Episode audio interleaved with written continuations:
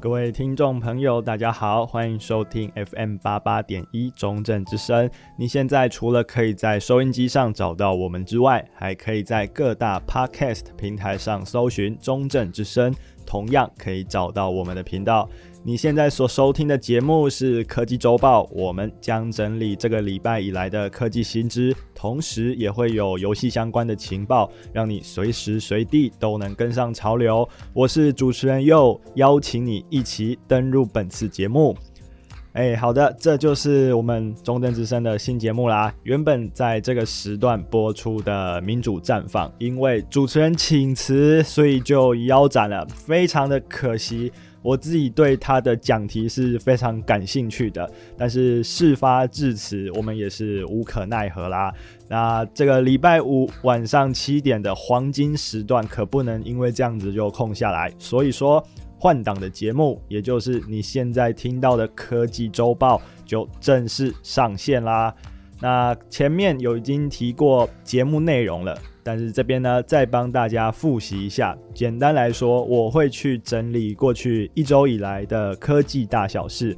然后，因为电玩游戏也算是科技的范畴之内嘛，所以呢，你也会在这里听到很多游戏相关的消息啦。感觉会有一点像是声音版的巴哈姆特电玩风这样的概念。好啦，废话跟开场白讲的已经够多了，我们接下来就进入今天的正题。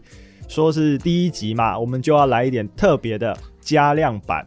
刚才说我们是整理每个星期的消息，但是今天很特别，我们就把它增量，增量涵盖到整个十一月的科技消息跟游戏游戏消息。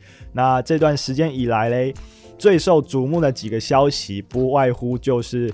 苹果给自己的 Mac 做了 M1 晶片，还有十一月二十四号的时候，金摇杆奖公布了。另外，还有 AMD 新显卡和新 CPU 的组合技能，似乎有意要对 Intel 和 NVIDIA 网开一面。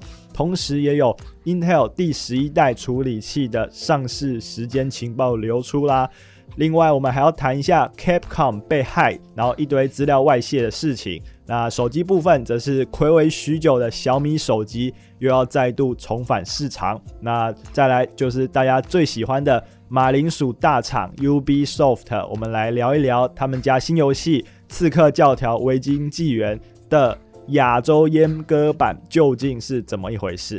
那再来，我们最后的压轴是我们 Steam 秋特的消息啊，带你快速的理解一下十一月究竟发生了什么事情。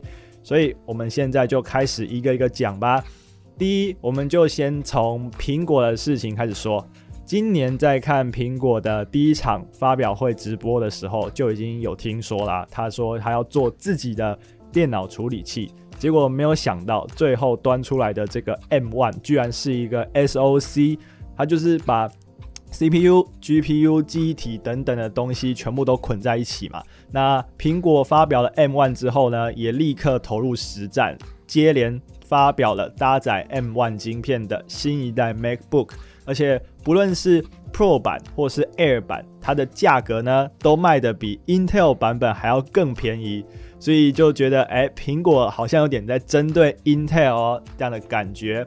那我自己本身是一个 MacBook Pro 的用户啦，手边有一台2020年最新的十三寸 MacBook Pro，但是它不是 M1 的啦，它是 Intel 第十代 i5，体感使用上我觉得还不错，尤其是你带着笔电去星巴克，一打开一架好，看在那边打的时候，哇，特别的有面子，是不是？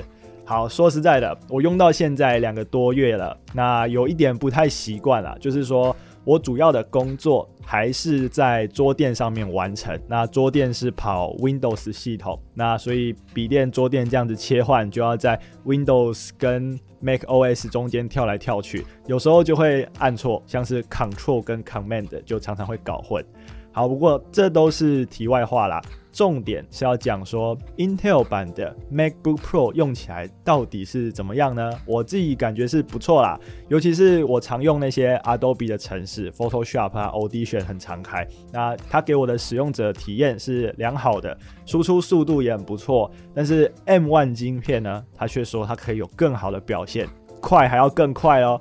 啊，快到哪里去？呃，我也不太确定，因为我还没有机会摸到 M1 版的 MacBook Pro，所以我也不确定它有多快。总之，账面的数字看起来是真的有变强，所以等以后如果我拿到 M1 版的 MacBook Pro，我们再来实测看看。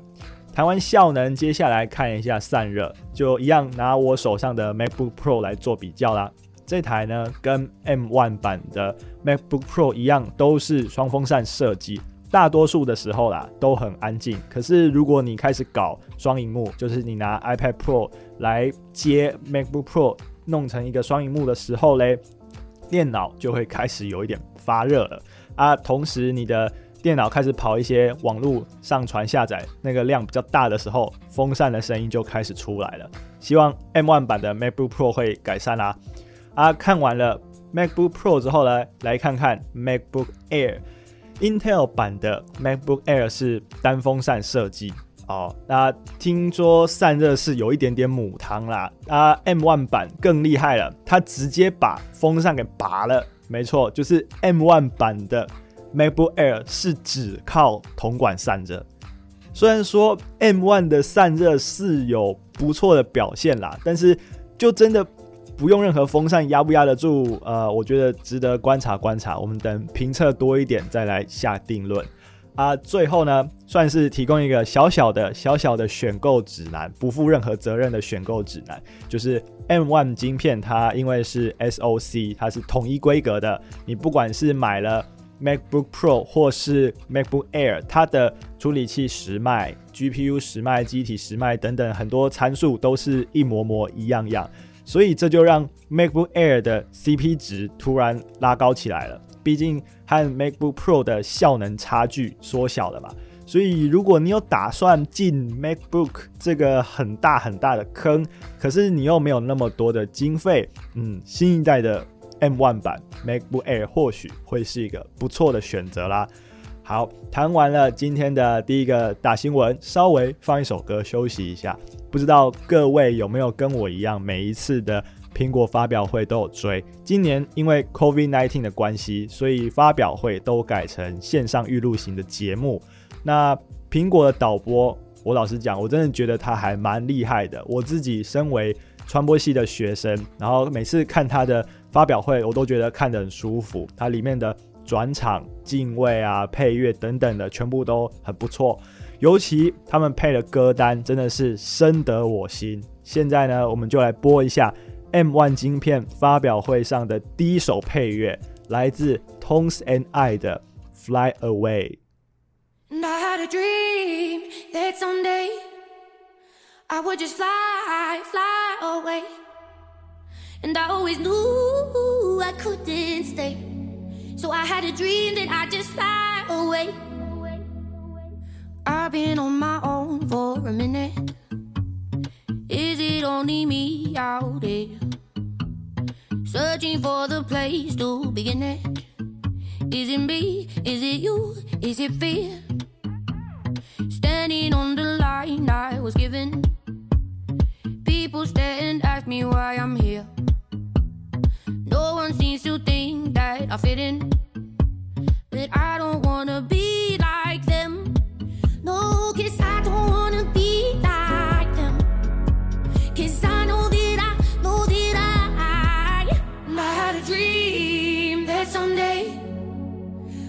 just fly, fly away. And I always knew I couldn't stay. So I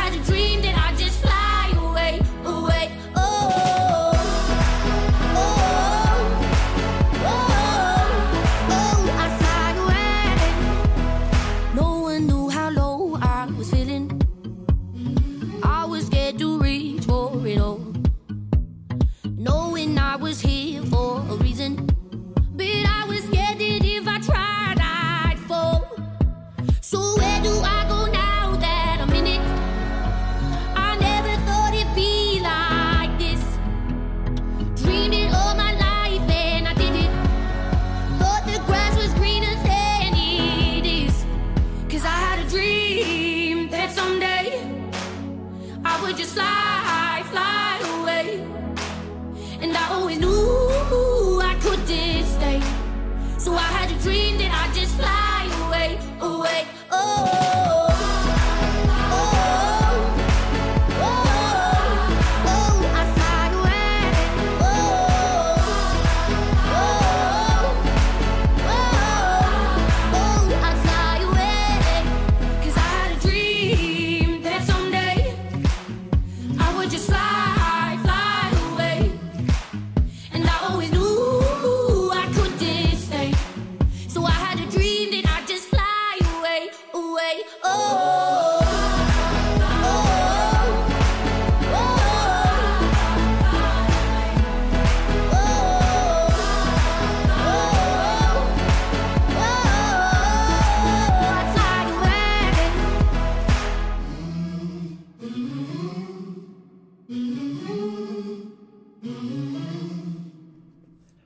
好的，听完了苹果的消息，我们现在把重点转往别的方向来讲一点跟游戏相关的消息吧。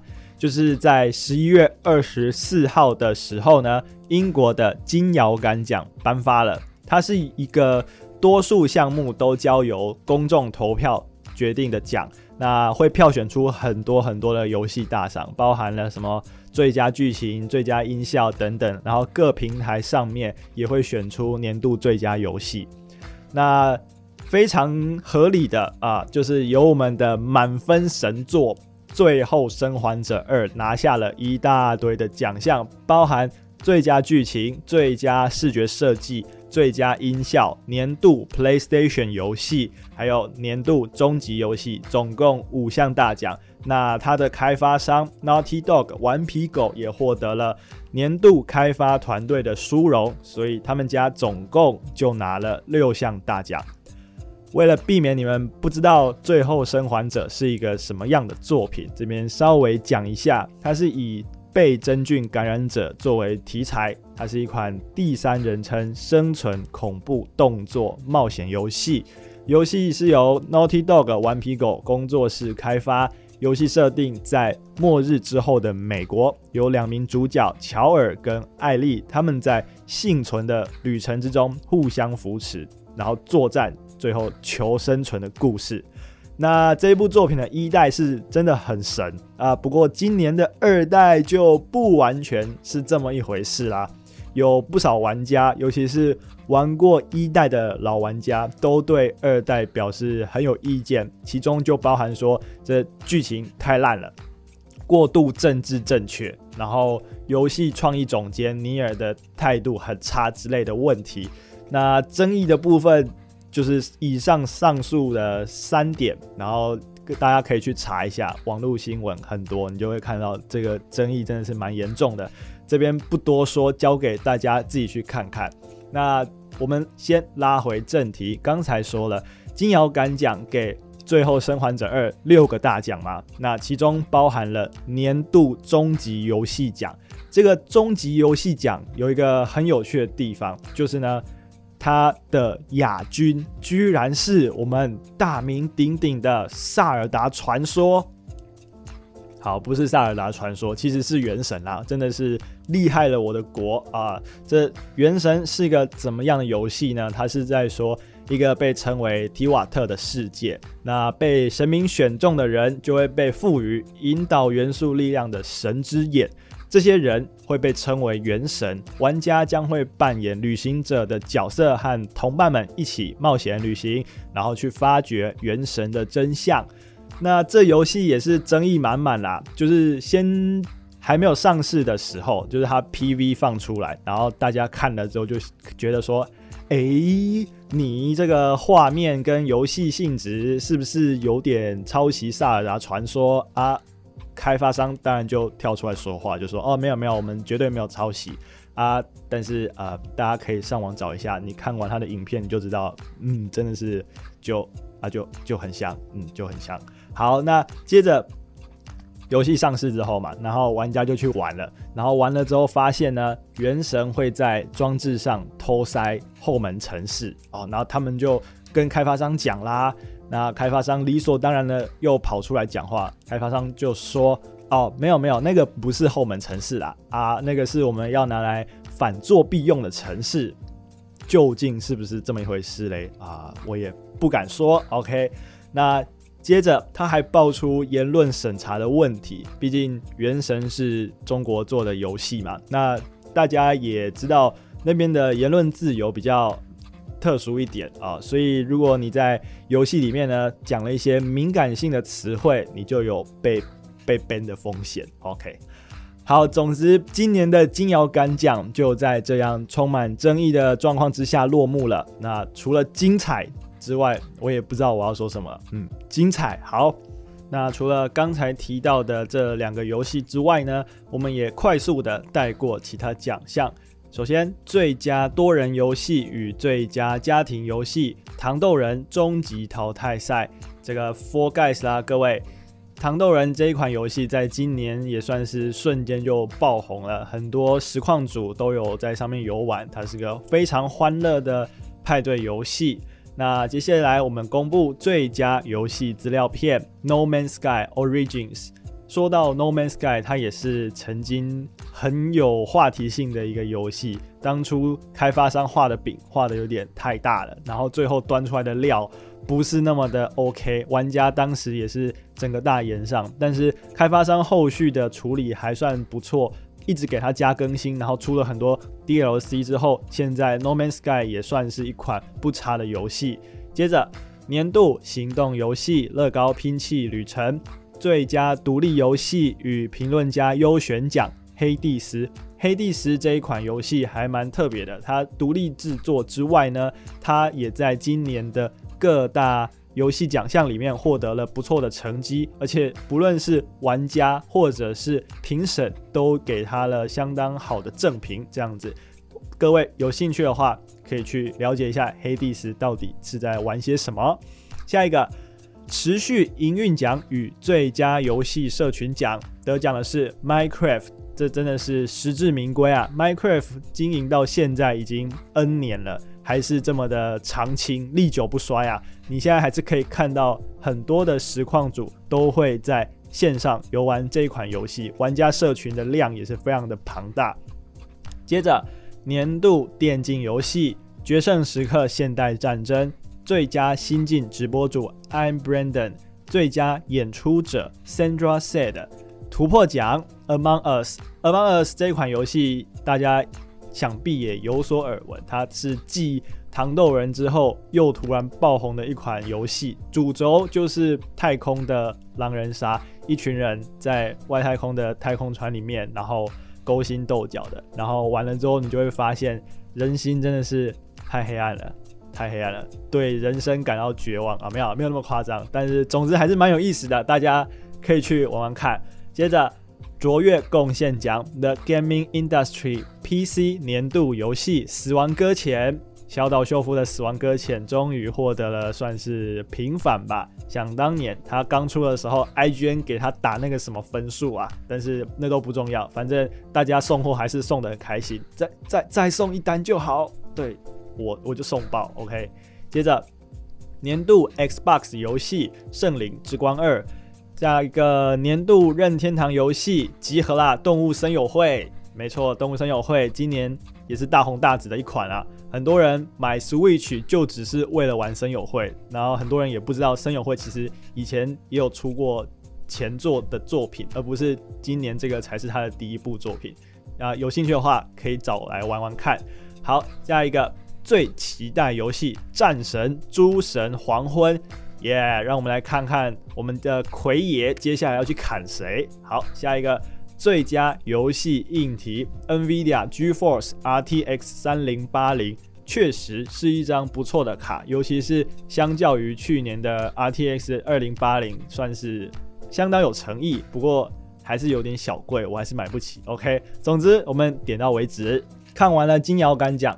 就令人更加期待的是，即将在十二月十号举行的 The Game Awards TGA，它被视为游戏节的奥斯卡奖。那我们的满分神作《最后生还者二》也不负众望的拿下了八个项目的提名，同时独立游戏《黑帝斯》获得了七项提名，并且入围最佳演出，深受很多玩家好评的。对马战鬼获得六项提名，同样也入围最佳演出。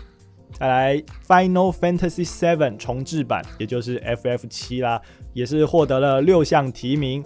在这个 TGA 里面捉对厮杀，究竟鹿死谁手呢？我们会在下下礼拜的节目中把相关情报带给大家。节目进行到这里，再休息一下，进一段音乐。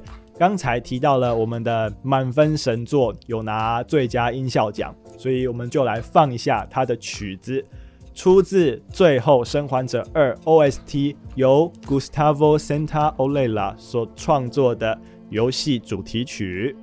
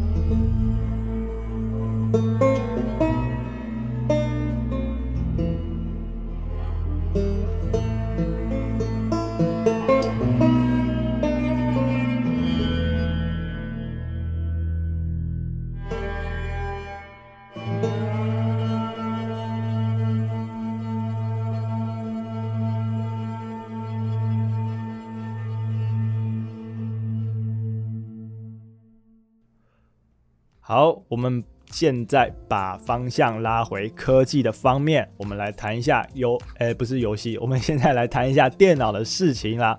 OK，话说那 AMD 和 NVIDIA 的千古对决又进入了一个新时代。数据的部分用讲的会有点太无聊、枯燥乏味，而且我想大概也没有人记得住，所以呢，我们今天只讲 MD 加推的组合技的事情。今年的 MD 可以说是火力全开啊，就是处理器继承上一代 Ryzen 3，然后显卡继承上一代 RX 五千系列，两个项目又再度往前推进了一步。最新一代的处理器和显示卡居然可以发组合技。搞什么东西？你没有听错，就是组合技，跟我们玩游戏的时候很像。你可能戴了这个头盔，穿了那个铠甲，然后加起来之后呢，你的防御力再额外加你三十趴之类的。那装备搭得好就会有加成，那设备配得好也会有加成。Ryzen 五千系处理器组合 RX 六千系显卡，在这个叫做 Smart Access Memory 的技术加持之下。就可以解锁 RX 六千系卡的潜能，最高可以提升百分之十一的效能。当时我看到这个消息，我整个人就是啊，超哦！因为我才在今年的六月组了一台 AMD 处理器加 AMD 显示卡的桌垫，然后那时候求好心切，几乎都快买到封顶。CPU 用的是 R 七三八零零 X，显卡用的是 R X 五七零零 XT，都已经快摸到顶规了。但是那时候根本就没有这个 Smart Access Memory SAM 的这个黑科技，所以我什么都享受不到，超级恨，就是啊，苏妈你算计我啊！但是。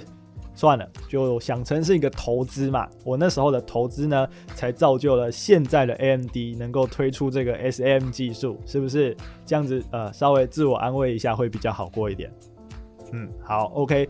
现在继续谈下去，这个 SAM 技术呢，本来说是 AMD 加专属，但是他后来又说，OK，未来可能。会和 Intel 和 NVIDIA 来一个合作，让这个 SAM 技术变成大家都可以使用。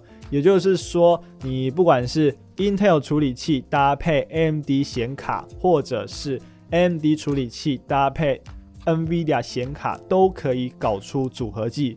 哇，厉害了！真的是 AMD 杰出的一手，优秀。那 MD 目前呢，还没有公布具体的做法，时间点也还没讲清楚，跨厂家的 SAM 会不会被阉割都还不得而知啦。那与此同时，NVIDIA 也跳出来了，他就说，哎，他也要搞一个自己的 SAM 设计，虽然名字可能不见得一样啦，但总之 NVIDIA 就是表示他也要自己弄一套。OK，这下竞争越来越精彩了。但是对消费者来说还是蛮不错的嘛，就是厂商之间呢，彼此合作、彼此竞争，那只要是良性的情况之下，最后得利的还是我们这些掏钱的玩家啦。期待各大厂的下一步棋。那接下来有一个很新的情报要跟大家说，就是呢。Intel 第十一代处理器的上市消息，有消息指出将会在明年的一月二十六号上市，同年的二月则会让五九零系列的主机板上市。OK，但是到底会不会这样子呢？就是可能还不见得，但是八九不离十啦。那目前看起来，Intel 家第十一代处理器还是会维持它那祖传十四纳米加加加加加。不知道加到哪里去的设的那个设计啦，那看起来呢，估计可以轻松超频五点六 G，嗯，好像可能可以这样子吧，Not sure，Not sure。总之，你要在十四纳米的架构之上，然后超频超到五点六，哇，真的是挑战主机版的供电极限啊！通通给我嗨起来！好，那讲到这边，这这一节两个电脑消息，稍微休息一下，进一段音乐。老实说，我想不到有什么歌是跟呃 AMD、Intel、NVIDIA 相关，所以就随性的选一下好了。我们第一首放的音乐叫《Fly Away》嘛。那当初我看到《Fly Away》的时候呢，在我的脑海里面想到的是另外一首歌，然后这是由我一个很喜欢的作曲家叫 The Fat Red 谱曲，然后由 Angelie 所演唱，和今天第一首歌同名的《Fly Away》。Música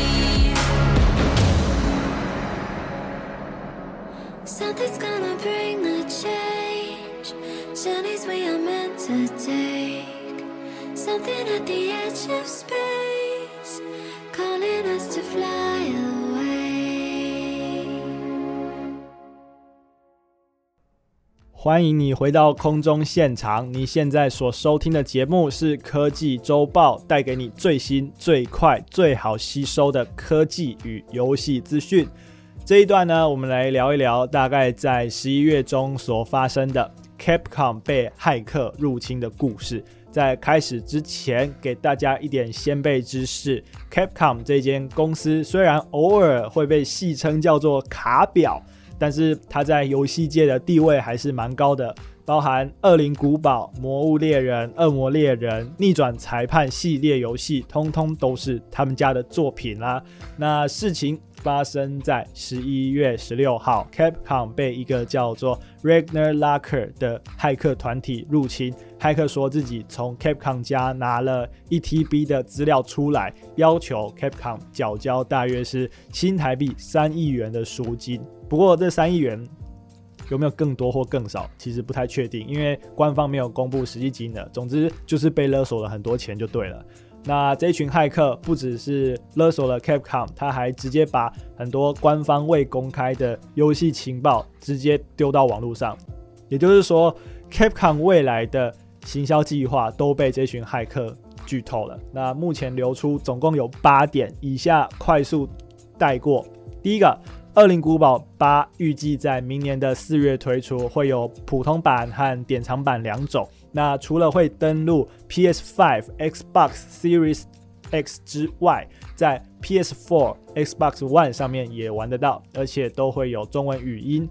那第二点，Google 为了让《恶灵古堡七》和八上架 Stadia 平台，付了一千万美金给 Capcom，而 Sony 同样为了《恶灵古堡七》和八的 VR 版、独家试玩版以及限时独占 DLC 追加下载权，支付了五百万美金给 Capcom。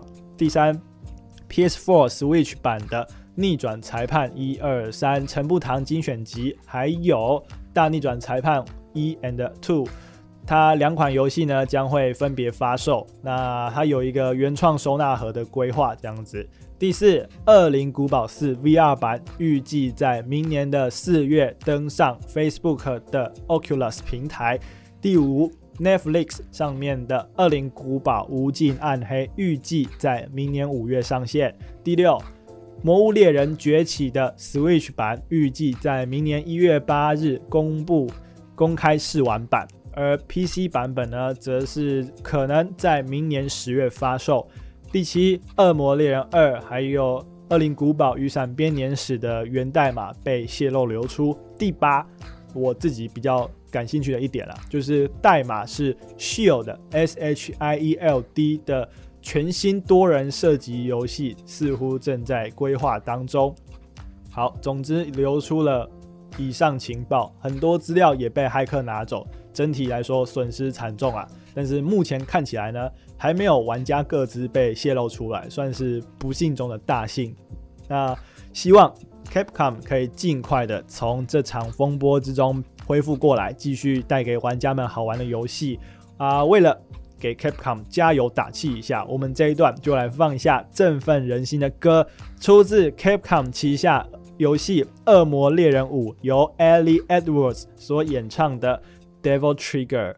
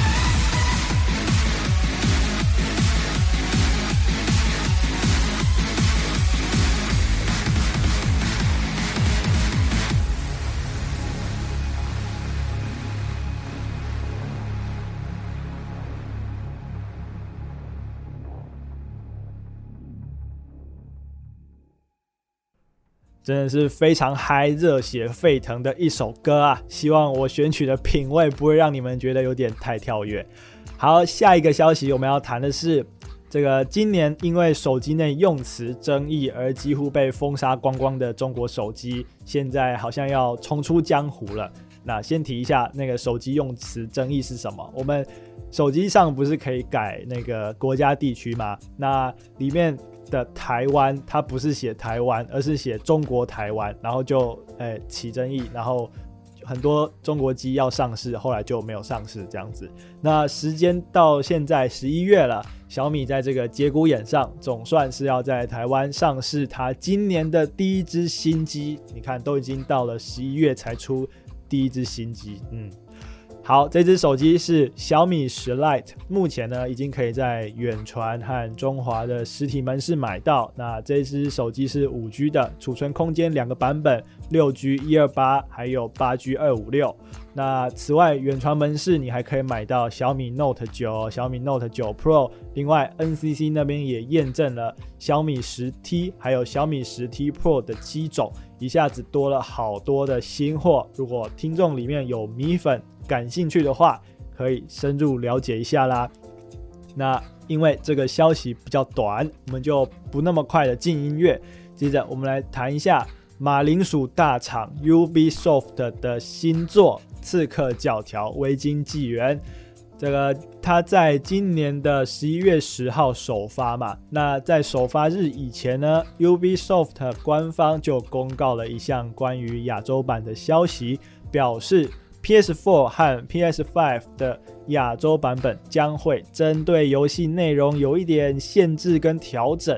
那怎么样的限制跟调整呢？就包括减少伤口显示的细节，针对部分血腥残暴画面调整。那被斩首的角色会以面具做取代，然后穿着上空的女性则会以布料遮盖。总之，它就是一个阉割版。呃，它是个。比较比较和谐的版本。那游戏正式发售之后呢，我再猜啦，大概是因为 Cyberpunk 2077还在延期，所以这个维京纪元的首周销量非常的好，把历代刺客全部都横甩在后。但是它大卖特卖的同时，玩到阉割版的大量玩家也出现了强烈的反弹。在经过他们一段时间的抗议之后。Ubisoft 总算是跳出来啦。他说：“好啦，那十二月的时候，我会给你们这个可以下载的更新档，然后你们载了之后呢，就可以自由的选择是否要开启这些血腥暴力画面，就是一个反河蟹更新档啦。哇，这下 PS 玩家狂喜，现在 Ubisoft 又是我大哥了，好不好？但是很有趣的是。” Ubisoft 的这个更新档呢，只开放给多个亚洲国家，但是其中居然没有包含日本。当初 Ubisoft 就说他们会搞这个阉割版，就是因为日本的分级制度，所以才让整个亚洲一起承担。结果现在嘞，其他的地方都已经拿到了这个反河蟹更新档，就只剩日本，他还只能玩阉割版啊。那日本玩家当然就整个大炎上啦。为了灭火，日本 Ubisoft 就出来讲话了。他发了一个声明说：“哦，这是因为我们游戏送审的时候呢，就被告知可能会登录不了日本的市场，所以呢，我们才搞一个阉割版这样子啦。”那我来做一点白话文的翻译，他的意思呢，大概就是说：“啊，我搞阉割，我也是身不由己，好不好？你们这些玩家多多体谅我一下，知道吗？”他的意思大概就是这样。那日本玩家呢，一听完之后，马上就想到了在日本主管分级审查制度的法人机构 Zero。那这群玩家就把他的矛头转向了 Zero 这边。更好玩的事情这时候发生了，Zero 也发了声明，他说：“Ubisoft 根本就。”没有就这件阉割事件和 Zero 做过任何的讨论，所以说呢，这一次的阉割事件跟 Zero 一点关系都没有。哦，怎么会这样子呢？那事后也有人去访问了 Zero 内部的人，Zero 说他的维京纪元呢，早就以和过去系列作品差不多的尺度通过审查了。那 Zero 这边完全不知道 Ubisoft 在维京纪元过审之后又把血腥特效砍掉的事情。那他们也完全无法理解为什么 Zero 要在过审之后又把这个写信的东西拿掉。OK，这下真的很尴尬了。日本 Ubisoft 影射说 Zero 搞事，才让自己不得不出阉割版，但是 Zero 却说日本 Ub 根本就没有和自己讨论过这档事。那到底是谁的问题呢？没有人知道。事情发展到这边呢，日本 Ubisoft 不知道算不算是求生意志强烈，他就追加新的声明，他就说：“哦，不好意思，不好意思，呃，这个我们看了之后呢，发现这个应该是我们公司内部的问题才对啦，跟 Zero 应该是没有关系啊。我们里面会调查清楚之后再来跟大家说个明白啊，所以。”现在这个状况呢，个人的臆测，我自己个人主观臆测啦，我感觉就是日本 Ubisoft 自己给自己弄了一个审查制度嘛，然后他自己就把自己阉割了，然后叫别人背黑锅这样子啊，但这是我的大胆猜测啦，不负责任啊，究竟事实是不是这样呢？呃，不知道，目前没有看到新的消息，所以我也没办法下定论。总之，我们继续看下去，搞不好下礼拜的周报就会提到啦。好，那讲完了这个事情，最后来一个压轴消息，这是好消息啊！就是在十一月二十六号的时候，Steam 的秋特开跑啦！各位听众，傻币傻起来，剁手剁起来，买爆！老样子，我们的 Gabe 大神发挥他的超能力，各款游戏真的都是打折打到手骨折啊！有想要入手游戏的朋友，不妨上去看一下啊！让自己的收藏库再更充实一点。毕竟你也知道，Steam 就是一款真正的买游戏模拟器。好，那这一次的秋特会持续到十二月一号的早上十点啊！你要买的话，抓紧时间啦。同时，Steam 的年度游戏大赏提名活动也开跑了，大家心目中肯定都会有自己。最最喜欢的几个神作，那赶快到活动的网站上面为他贡献一份心力吧。OK，今天的节目到这边呢，就要进一个结尾的地方啦。一口气讲了超级多的消息啊，那以后应该不会再这么夸张了。大概不会再这么夸张，大概我也不敢说死，因为你们要知道，我是一个很擅长作死的人，哎，搞不好下一期的量不减反增也说不定。无论如何，希望你会喜欢本期的节目，那我们就要在这边说拜拜啦。最后要再放一首歌，这首歌对我来说意义重大，它是把我拉进刺客教条这个大大坑的影子。遥想当年，懵懂无知的我，就是看了《刺客教条：大革命》的电影式预告片，才正式入坑的。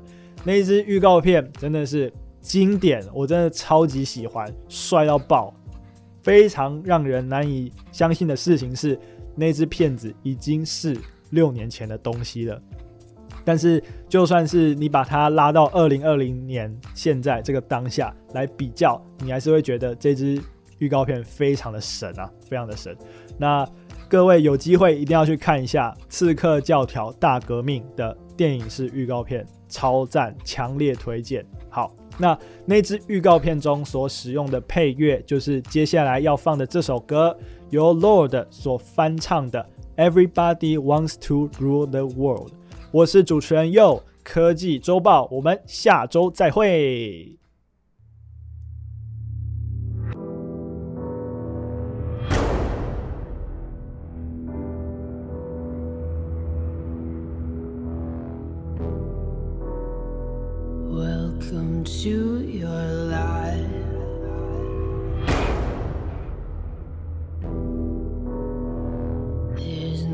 say